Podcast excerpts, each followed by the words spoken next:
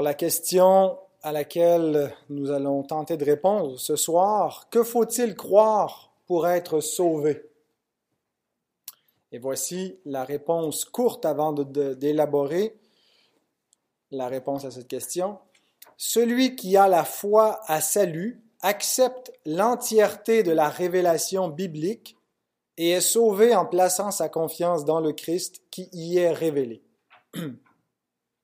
Donc, on a vu dans la dernière étude que euh, il fallait avoir euh, la foi hein, pour être sauvé. On a commencé à définir euh, ce qu'est la foi, mais on a vu donc la, foi un peu plus dans son essence objective et subjective.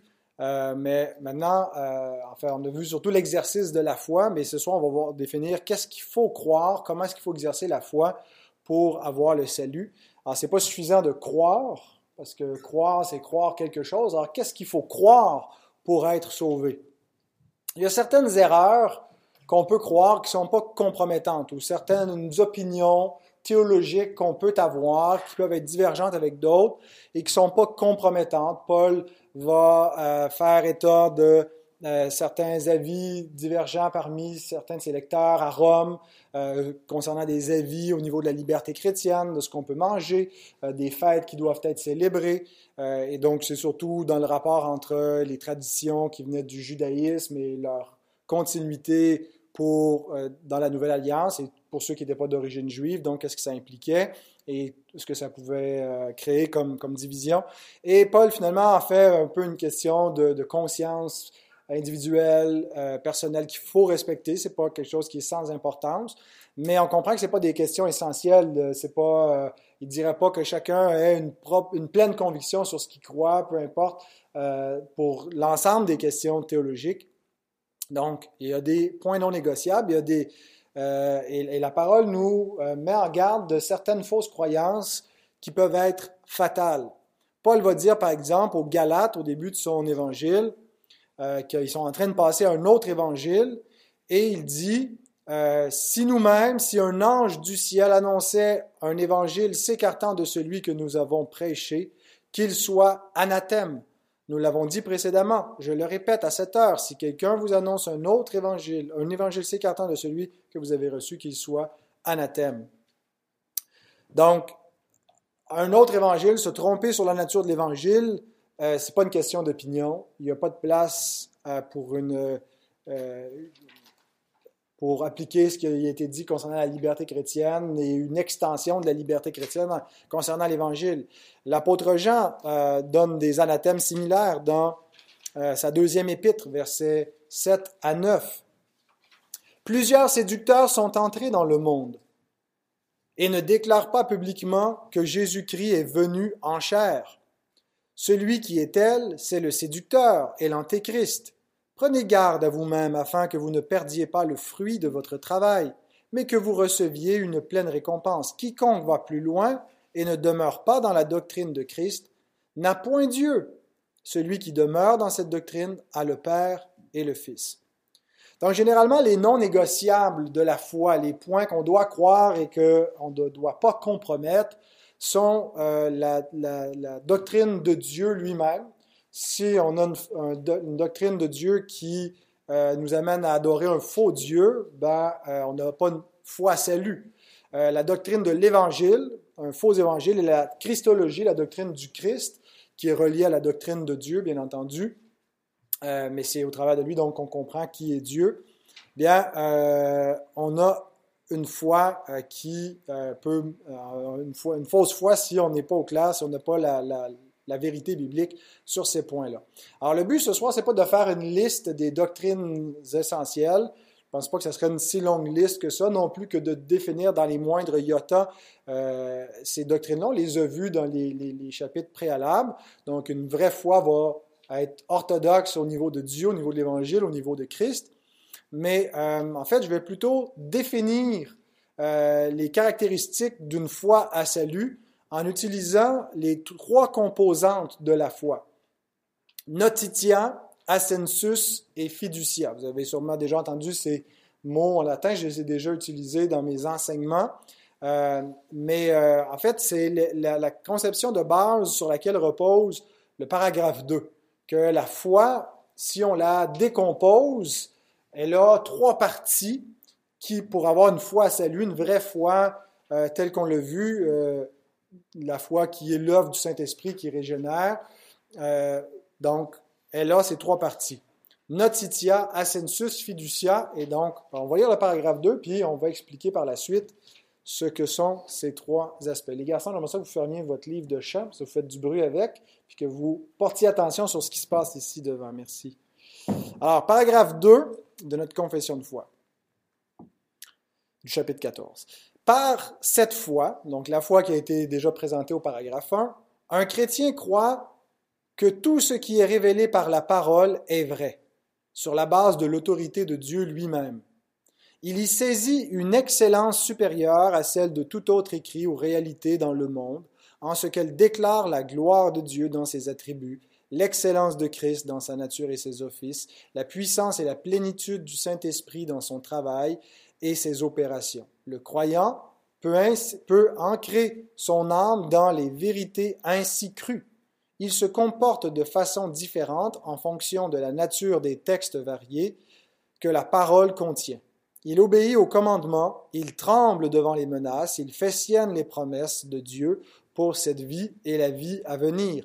Les actes principaux de la foi qui sauvent ont cependant une relation immédiate à Christ l'accepter, le recevoir, se reposer sur lui seul pour la justification, la sanctification, la vie éternelle, en vertu de l'alliance de grâce. Donc, on va passer seulement euh, une soirée sur ce, paragraphe qui est assez, euh, assez dense. On pourrait donc élaborer plusieurs points. Il y a des éléments qui vont être laissés de côté parce qu'il y a plusieurs aspects qui, qui entrecoupent ce qu'on a déjà vu ailleurs ou ce qu'on verra plus loin. Mais euh, donc, je vais. Euh, ce que je vois en filigrane dans ce paragraphe-là qui définit la foi à salut, c'est euh, donc ces trois composantes notitia, ascensus, fiducia. Donc, le premier point, notitia, c'est la connaissance. C'est ce que veut dire notitia, connaître, la connaissance, qui est nécessaire à la foi. On ne peut pas exercer la foi, une foi à salut, euh, sans une connaissance à salut, sans la connaissance du salut, sans une, révélation. Alors donc, la première affirmation de la confession de foi pour répondre à la question qu'est-ce que euh, qui est nécessaire de croire pour être sauvé, ben c'est que la foi repose sur la révélation et elle reçoit l'entièreté de la révélation. La foi s'exerce pas dans le vide. La foi c'est pas la foi dans nos sentiments, c'est pas juste nos croyances euh, qu'on doit se construire soi-même. Aujourd'hui, c'est le syncrétisme que les gens euh, ont comme approche, c'est-à-dire qu'ils prennent différents éléments dans des religions, dans des systèmes philosophiques, dans des croyances, puis ils composent leurs croyances. Euh, ils croient quelque chose, mais le contenu de ce qu'ils croient est pas tout vrai, parce que le contenu qui est tout vrai, qui doit qui doit être cru, c'est l'écriture qui est la règle de la foi regula fidei, hein, la règle de la foi. Et donc, euh, pour pouvoir croire, ben, il faut connaître minimalement cette règle. Il faut avoir entendu, il faut euh, que euh, sans nécessairement avoir fait des études approfondies, il faut avoir été exposé à la connaissance de Dieu qui est révélée dans sa parole. Il ne peut pas s'exercer une foi à salut, il peut s'exercer une foi vaine, une fausse foi, euh, qui ne sauvera pas euh, avec d'autres croyances, mais pour être sauvé, il faut donc avoir la connaissance de la vérité. donc, bien sûr, euh, on n'est pas sauvé par simplement la connaissance de la Bible. c'est la connaissance de Christ qui sauve, la connaissance de Dieu en Christ, mais la seule façon de connaître Christ, le Christ qui sauve, c'est par les saintes écritures. Euh, et donc, euh, pour pouvoir connaître Christ, on a besoin des Écritures, c'est elles qui le révèlent. Et il y a ce lien organique entre la parole écrite et la parole faite chair. Les deux vont, de pair, sont inséparables. On ne peut pas avoir le vrai Christ, parce qu'il existe de faux Christ, de faux Jésus. Paul parle si on prêche un autre Jésus, un autre Christ que celui que vous avez entendu, Jésus met en garde contre les faux Christ qui vont paraître. Donc, c'est pas juste parce qu'on prend le nom de Christ et qu'il y a certaines euh, similitudes avec le Christ des Écritures que, que la doctrine du Christ euh, est, la bonne. Quelqu'un peut aller plus loin que l'enseignement biblique. Euh, mais donc, pour avoir le Christ des Écritures, il faut recevoir l'Écriture elle-même. Euh, et, donc, on ne peut pas non plus en même temps recevoir l'Écriture tout en rejetant le Christ. Certaines personnes, c'était le cas des Juifs euh, du temps du Seigneur, voulaient garder la parole, euh, les écrits de l'Ancien Testament, tout en rejetant le Christ. Et, ils ne pouvaient pas faire ça. En fait, en, rejetant le Christ, ils rejetaient leurs Écritures, ils se condamnaient eux-mêmes. Et, Jésus fait ce lien-là, en fait, qu'il y, y, a ce lien organique inséparable entre la parole faite chair et la parole écrite. Euh, dans une section dans Jean 5, mais pour le, le, bénéfice de, réduire un petit peu la, section, on va s'attarder juste au verset 39. Il dit, Vous sondez les Écritures parce que vous pensez avoir en elles la vie éternelle. Ce sont elles qui rendent témoignage de moi. puis il dit, ben, vous venez pas à moi pour avoir la vie. Vous, vous pensez pouvoir finalement détacher les Écritures de celui qui les révèle. Alors il est impossible de vraiment recevoir les Écritures euh, si on rejette le Christ, ou de vraiment recevoir le Christ si on ne reçoit pas les Écritures dans leur entièreté. C'est pour ça que euh, la, confession dit qu'une vraie foi reçoit toute la révélation biblique. Elle ne peut pas découper, juste prendre les parties qui font son affaire. Euh, c'est pas comme il y a un mouvement euh, aux États-Unis qui les chrétiens des lettres rouges, les, les red letters Christians, qui s'attardent surtout aux paroles de Jésus, puis en ont un petit peu parfois contre Paul, certains enseignements de Paul. Et donc, euh, on laisse de côté certaines parties de la révélation pour se concentrer sur les paroles de Jésus seulement. Euh, si on veut le vrai Jésus, donc au moins ce groupe-là reconnaît que c'est par les Écritures qu'on va l'avoir, mais ils, ne reçoivent pas toutes les Écritures, mais euh, ils se concentrent surtout sur, je ne dis pas qu'ils rejettent nécessairement toutes les autres, mais ils mettent une, une hiérarchie, une plus haute importance aux paroles prononcées par Jésus.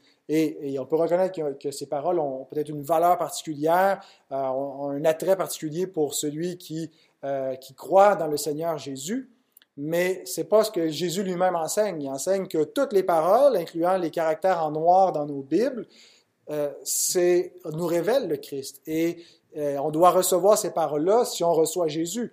On ne peut pas séparer l'Ancien et le Nouveau Testament, on ne peut pas séparer Paul et Jésus, on ne peut pas enlever Moïse, on ne peut pas enlever les commandements, garder juste la grâce. Euh, on doit recevoir l'ensemble de la révélation biblique si on veut une foi à salut, si on veut une foi qui mène au Christ, si on veut une foi qui est véritable. Donc la vraie foi croit toute la parole révélée. Mais ce n'est pas seulement qu'une acceptation intellectuelle et théorique, ça nous amène à notre deuxième aspect, notre deuxième composante. Après notitia, après avoir une connaissance de Dieu qui est révélée dans la parole, le deuxième point, c'est assensus, assentiment. Et euh, donc, la, la, la foi, c'est pas juste donc un acquiescement mental, mais elle va nous amener à prendre des postures différentes selon ce qui nous est révélé dans la parole.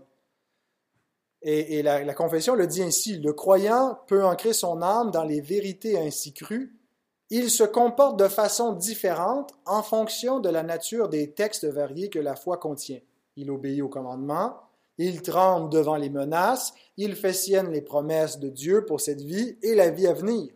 Donc, une réponse de foi, euh, quand, quand, il y a un véritable assentiment, on voit que c'est pas juste donc, quelque chose mentalement, c'est pas juste théorique. Quand la vérité est reçue, il y a une réponse personnelle qui est appropriée à la vérité révélée, euh, qui euh, tremble devant les menaces, qui obéit au commandement, qui croit à l'Évangile, qui s'approprie les promesses. Donc, c'est une foi, la foi d'assentiment. Donc, c'est pas juste je crois que c'est vrai, mais ça change rien dans ma vie. C'est je crois que c'est vrai et j'agis en conséquence. Donc, euh, la foi n'est pas une œuvre en soi, mais elle produit une réponse qui se manifeste par des œuvres, qui se manifeste par des fruits. Euh, la foi à salut produit toujours des œuvres et des œuvres qui sont euh, en conformité avec la vérité révélée de la parole. Le chapitre 11 de l'Épître aux Hébreux nous dit, nous, détaille cette manifestation que la foi n'est pas juste donc euh, théorique. tous ceux qui ont cru ont agi, ont obéi, euh, c'est par la foi que, que, Noé est divinement averti de ce qui allait se passer, du jugement. Ben, sa foi ne l'a pas laissé à croire juste théoriquement un jugement, l'amener à se préparer à ce jugement-là et à prendre au sérieux la parole de Dieu et agir en conséquence. Donc, une foi qui euh, reçoit une connaissance et qui ne fait rien, c'est pas une foi salut. Donc, la foi qui sauve, c'est la foi qui donne un assentiment qui va répondre en fonction de ce qui est révélé. Mais si on s'arrête juste ici à cette définition-là, on n'a pas une foi chrétienne encore. On n'a pas une foi qui est distinctement chrétienne, parce qu'un juif, un musulman pourrait aussi euh, croire des, éléments de la révélation de Dieu dans les Écritures. Euh, bon, ils ont des interprétations autres, puis ils ont des textes autres, mais euh, il manque l'élément crucial d'une foi qui sauve, c'est fiducia, la confiance. Et une confiance spécifique, une confiance qui est dirigée vers Christ pour notre propre salut. Et c'est dans la dernière phrase de la confession du paragraphe 2 où on retrouve donc cet élément crucial de la confiance personnelle. Les actes principaux de la foi qui sauvent ont cependant une relation immédiate à Christ. L'accepter, le recevoir, se reposer sur lui seul pour la justification, la sanctification et la vie éternelle en vertu de l'alliance de grâce. Donc, Croire ne sauve pas, il faut croire la vérité. Mais croire la vérité, c'est-à-dire croire qu'il y a un seul Dieu, croire euh, que Dieu est incréé, croire que Dieu a tout créé, croire que Dieu va juger, qu'il y, a une, vie après la mort, que Dieu va juger les hommes selon un standard de justice. Croire même l'Évangile, croire que Jésus est le Fils de Dieu incarné, croire l'orthodoxie, croire la 1689, on pense que c'est probablement la meilleure synthèse de l'orthodoxie biblique, ne sauve pas si ça reste euh, seulement un assentiment de cette foi-là. Euh, il faut que ça devienne une appropriation personnelle. Il y a une différence entre croire que Jésus sauve et croire en Jésus pour qu'il me sauve, croire en Jésus comme mon sauveur. Croire que Jésus est le sauveur, c'est une chose, puis c'est nécessaire, puis ça, c'est, la, c'est ça la, la c'est croire que Jésus est... D'abord, savoir que Jésus est sauveur, c'est d'avoir euh, les notitia, d'avoir l'information. Mais quelqu'un peut avoir entendu cela. Beaucoup de gens aujourd'hui entendent cette information-là, ils s'en moquent, ils trouvent ça ridicule, ils croient même pas qu'on a besoin d'un sauveur. D'autres croient que oui, que la Bible dit ça et qu'on effectivement, qu'il est effectivement le sauveur. Mais ça ne veut pas dire qu'ils croient en lui pour leur sauveur. Ça ne veut pas dire qu'ils l'ont reçu par la foi. Et donc, fiducia, c'est le moment où euh, la foi exerce une confiance. C'est plus seulement un, acquiescement, une acceptation de la vérité, mais c'est qu'elle elle place sa confiance, elle, elle reconnaît que, que Christ est le Sauveur et que lui seul peut me sauver et je crois en lui pour qu'il me sauve. Et donc, les trois composantes de la foi euh, se rapportent à Christ. C'est pas juste le dernier fiducia, où là on a euh, de manière générale la foi dans la révélation biblique, puis on accepte ces affirmations-là pour éventuellement arriver à Christ. Les trois composantes, notitia, ascensus et fiducia, sont toutes, se rapportent toutes à Jésus-Christ. Euh, parce que ce qu'on doit savoir surtout de la vérité, pour avoir une foi salut, de, de la vérité biblique, ben, c'est ce qui le concerne. C'est comment Dieu s'est révélé en Christ. Donc, euh, on ne peut pas avoir le Père si on rejette le Fils. Et donc, on doit savoir qui est le Fils qui a été révélé dès, après la chute, dans Genèse 3.15, et progressivement jusqu'à ce que la parole vienne en chair et en os dans le monde et qui révèle pleinement le Père. Mais il a déjà été révélé au sein de l'Ancienne Alliance pour qu'ils puissent croire en lui. Donc, notitia, c'est d'abord la connaissance du Messie qui est révélé.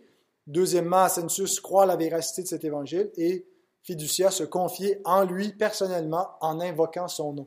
Ce que veut dire Paul dans Romains 10, 13, euh, car quiconque invoquera le nom du Seigneur sera sauvé. Euh, comment est-ce qu'ils vont invoquer celui en qui ils n'ont pas entendu parler, et ainsi de suite. Mais ce qu'on voit ici, c'est que exercer la foi en Christ, ça se manifeste. Ça se manifeste parce qu'on invoque son nom.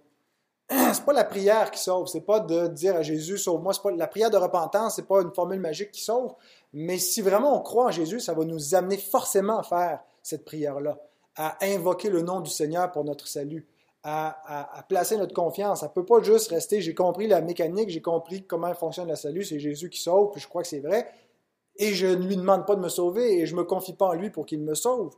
Donc, fiducia, c'est là où j'invoque le nom du Seigneur pour être sauvé. Et donc, ceux qui ont une telle foi, on démontre qu'ils sont nés de Dieu. Terminons avec ça, Jean 1, 12 et 13. Mais à tous ceux qui l'ont reçu, à ceux qui croient en son nom, elle a donné le pouvoir de devenir enfants de Dieu, lesquels sont nés non du sang, ni de la volonté de la chair, ni de la volonté de l'homme, mais de Dieu. la, foi est une manifestation de cette élection et de cette régénération.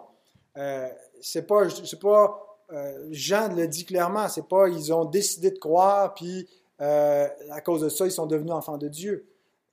Ils l'ont reçu et, on voit donc que quand on reçoit le Christ, qu'on exerce la foi en lui, on peut rassurer nos cœurs en se disant pourquoi est-ce que j'ai cette foi, pourquoi est-ce que j'ai cette confiance, pourquoi est-ce que j'ai invoqué le nom du Seigneur plutôt que d'être comme, comme les autres Athéniens qui se sont moqués quand ils ont entendu parler de résurrection d'entre les morts, d'un homme en Galilée, en, Judée qui serait sorti des morts, qui va être le juge des hommes? Pourquoi est-ce qu'on n'a pas trouvé ça risible et ridicule, mais qu'on a trouvé que c'est une parole de salut?